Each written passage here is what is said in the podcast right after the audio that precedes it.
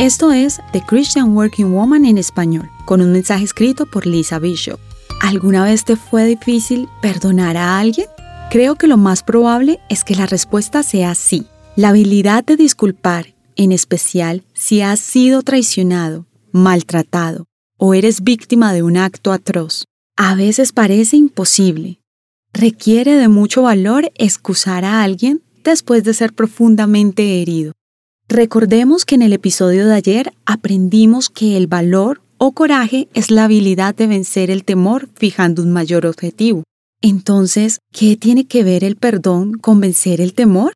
No es fácil reconciliarse cuando alguien nos ha causado dolor. Pensamos que si lo pasamos por alto, esa persona de alguna manera será librada por sus acciones, o que estamos validando el dolor que han causado. Pero cuando encuentras el valor para perdonar, vences el temor por un objetivo más alto, y se trata de no permitir que el dolor te cause amargura. Es necesario aprender a extender a otros la misma gracia que Jesús te ha dado a pesar de tus errores y desaciertos. Sé que puede ser difícil, pero de esto se trata seguir a Jesús. El otro día leí un libro sobre el perdón y recibí mucha convicción.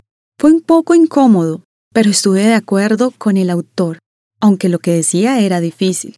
Habló que el perdón es la ausencia de la autojustificación. Tendemos a no tener conciencia de nuestros errores, pero cuando nos vemos por lo que realmente somos, somos igual de capaces de cometer cualquiera de las faltas que cometen los demás.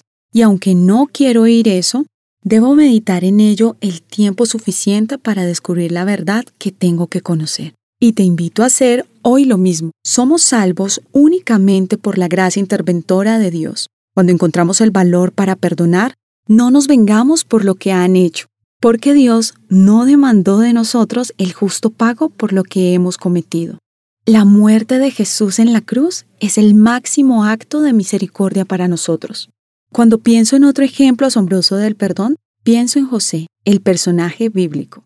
Por envidia y enemistad, sus hermanos trataron de asesinarlo en el desierto.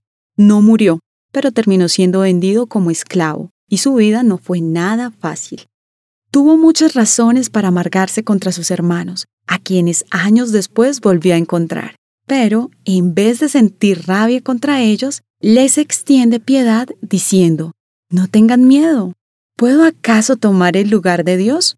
Es verdad que ustedes pensaron hacerme mal, pero Dios transformó ese mal en bien para lograr lo que hoy estamos viviendo, para salvar la vida de mucha gente.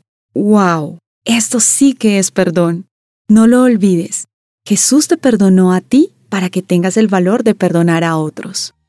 Encontrarás copia de este devocional en la página web de christianworkingwoman.org y en español por su presencia radio.com. Búscanos también en tu plataforma digital favorita. Estamos como The Christian Working Woman en español. Gracias por escucharnos, les habló Daniela Martínez, con la producción de Catherine Bautista.